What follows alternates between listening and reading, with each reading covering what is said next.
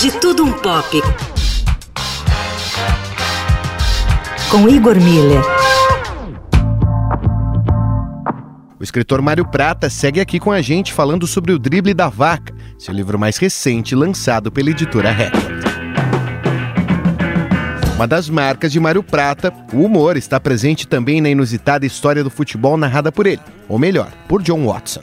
O escritor falou um pouco pra gente sobre esse aspecto na obra. Tudo que eu faço tem humor, é uma coisa que eu não consigo me desligar dele.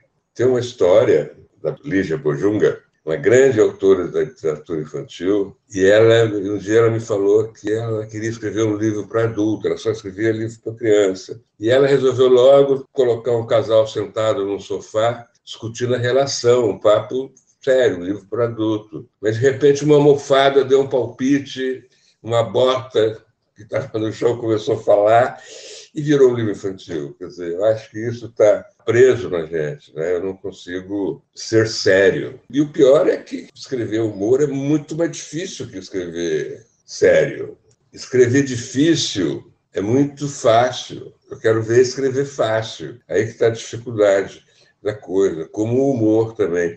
Porque o humor, ele pode ser bobo, idiota, mas eu tive uma escola de humor maravilhosa. Quando eu tinha 23, 24 anos, eu fui trabalhar no Pasquim. Meu chefe era o Milor, o diretor de redação era o Jaguar. Estava ali Ziraldo, Enfio. E aquilo foi uma escola, né? Porque eu, eu acompanhava as pessoas criando humor, tirando o humor do, do nada, né? Foi uma maravilha, foi uma escola para mim, o Pasquim. A Inglaterra do fim do século XIX, período em que se passa a obra, é marcada por um avanço considerável da tecnologia e das conquistas sociais, coisa que inevitavelmente aparece no livro. Eu perguntei para o Mário se destacar esse período também era uma das intenções da obra. Ouve o que ele falou. Não, não era a ideia. Eu desconhecia muito como é que andava a Inglaterra naquela época, sabe? Sabia o óbvio, né? Reinado da, da, da, Rainha Vitória e tal, mas eu não tinha muita noção da cabeça das pessoas né, que estavam lá. E também, também caí na universidade, só tinha craque, né? Estava lá o Maxwell, por exemplo, que até me ajudou me ajudou, não, porque não fui eu que escrevi o livro. Quem escreveu o livro foi o Watson, que é inglês também, aquele amigo do Sherlock Holmes. E eu resolvi que o Watson que ia, que ia narrar, porque eu sempre tive muita dó dele, coitado, porque ele nunca contou uma história dele, ele nunca falou de um amor dele. Ele só contava as aventuras do Sherlock Holmes. Ele não devia ser um cara feliz. Aí houve uma época lá que eles mataram o Sherlock, não sei o que tal, ele ficou meio sem saber o que fazer. Ele teria estudado medicina, ele era médico também, como o Sherlock, medicina em Cambridge, isso na minha cabeça, e estava dando aula de educação física e foi um dos responsáveis pela invenção do futebol, juntamente com irlandeses. Eu pus irlandeses também, que eu tinha uma rivalidade muito. Tinha duas rivalidades no livro, entre a Irlanda e a Inglaterra, né, que já dava um joguinho bom de futebol aí, e entre Cambridge e Oxford. Oxford até hoje tem uma corrida de barco, acontece uma vez por ano, há mais de 180 anos, para a cidade pelo Tamisa, né? Joga bola, joga bola. E esses personagens extraídos de outras obras são um aspecto divertido, porém desafiador.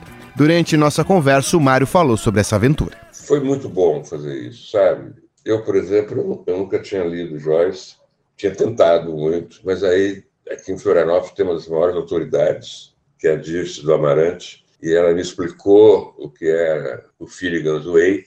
Claro que o Finnegan's Wake não é o nome do personagem, mas eu usei como nome, porque é um nome muito rico, Finnegan's Wake. Então foi uma delícia você brincar, além de contar a história do futebol, totalmente é, inventada, mas baseado em, em, em, mil dicas que eu fui pegando né, nas minhas pesquisas, né? Bom, no final do livro eu explico todos os personagens que são reais e os que são irreais, né? Por exemplo, o reitor da universidade, quando eu estava pensando na figura né, física dele, me vinha na cabeça o Charles Lawton, um grande ator inglês. E ele trabalha com a Marlene Dietrich. E eu pus a Marlene Dietrich como secretária dele, lá na sala dele de, de reitor da Universidade de Cambridge.